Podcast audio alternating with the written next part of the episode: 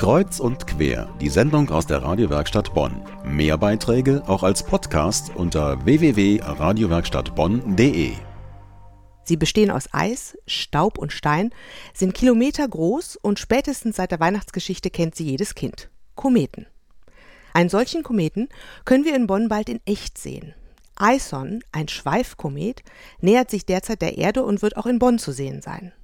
Einen Experten in Sachen Himmelskörper darf ich heute Abend bei uns im Studio begrüßen. Guten Abend, Dr. Michael Geffert. Guten Abend. Sie haben in Bonn Physik und Astronomie studiert und beschäftigen sich seit über 30 Jahren mit dem Himmel über uns. Heute arbeiten Sie am Agelander Institut für Astronomie der Universität Bonn. Was macht für Sie die Faszination aus?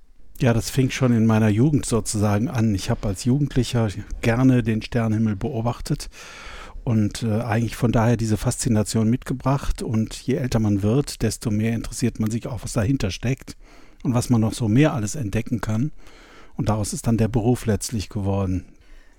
Der Komet Ison, der wurde vor rund einem Jahr von zwei Amateurastronomen in Russland und Weißrussland ähm, entdeckt und über die beiden kam er auch so zu seinem Namen. Er heißt nämlich nach dem Teleskop, das die beiden benutzt haben, das International Scientific Optical Network, also kurz ISON oder ISON. Das ist aber jetzt irgendwie blöd gelaufen. Normalerweise heißen doch Sterne oder Kometen anders, oder? Also normalerweise ist das so, dass Kometen benannt werden nach ihren Entdeckern, mit Ausnahme des Hellischen Kometen. Das ist aber eine historische Geschichte, normalerweise also nach ihrem Entdecker. Es gibt aber einige Leute, die in größeren Netzwerken arbeiten und die dann sagen, ich möchte gerne den Kometen doch nach diesem gemeinsamen Unternehmen nennen, was ein größeres Netzwerk mit mehreren Teleskopen ist. Das muss man sich so vorstellen, dass es auf der Welt viele auch professionell arbeitende Astronomen, wie zum Beispiel in Pulkovo, gibt, die Teleskope haben. Die Teleskope sind nicht sehr groß. Sie verlieren mehr und mehr ihre Aufgaben. Und die Leute, die alle solche Teleskope in der Größenordnung, sagen wir mal 40 bis 80 Zentimeter Spiegelöffnung haben, die haben sich dann zusammengetan und dieses Netzwerk gegründet. Mhm. Und natürlich ist ein, sicher auch ein klares Interesse der beiden Kollegen, dass sie das Netzwerk bekannt machen möchten. Okay, also Sie haben sozusagen zugunsten des Netzwerks auf die Namensgebung des Kometen nach dem eigenen Namen verzichtet. Ich denke, so wird das gewesen sein, ja. Dr. Geffert, so ein Komet kommt ja nicht alle Tage vorbei. Was ist an Ison so besonders? Ja, ich denke, man kann allgemein sagen, dass pro Jahr etwa 30 Kometen entdeckt werden, die man aber meist nur mit Fernrohren sehen kann. Besonders schön ist es, wenn man einen mit bloßem Auge sehen kann.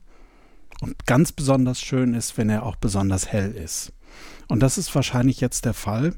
Ich will mal ein bisschen einschränkend sagen, so ganz hundertprozentig kann man das nicht vorhersagen weil ein solcher Komet ähm, einmal aus Material besteht, was wir so ungefähr kennen.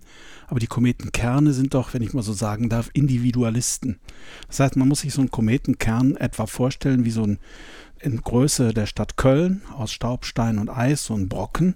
Wenn er in die Nähe der Sonne kommt, dann schmilzt das Eisen, geht direkt in gasförmigen Zustand über und reißt Partikel hinter sich her. Und dann kommt das Schöne für uns, die Sonne leuchtet die an und die entwickelt, das, der Schweif ist also sehr lang, sehr groß und dadurch gibt es diese schönen Kometenerscheinungen.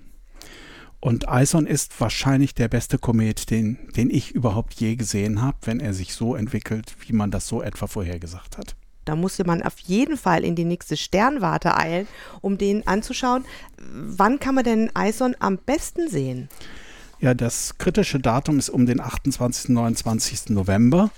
Da ist sozusagen Eison ganz in der Nähe der Sonne und man muss sich das vielleicht so vorstellen, je näher er an die Sonne kommt, desto mehr wärmt die Sonne den auf und desto mehr passiert auch so in solcher Schweifentwicklung, aber er steht dann in der Nähe der Sonne und dann ist er schwer zu beobachten.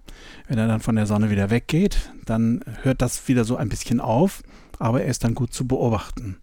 Generell kann man sagen, in der Zeit vor Ende November ist es so, dass man ihn morgens beobachten muss, also kurz vor Sonnenaufgang, unter Umständen auch schon in der Dämmerung.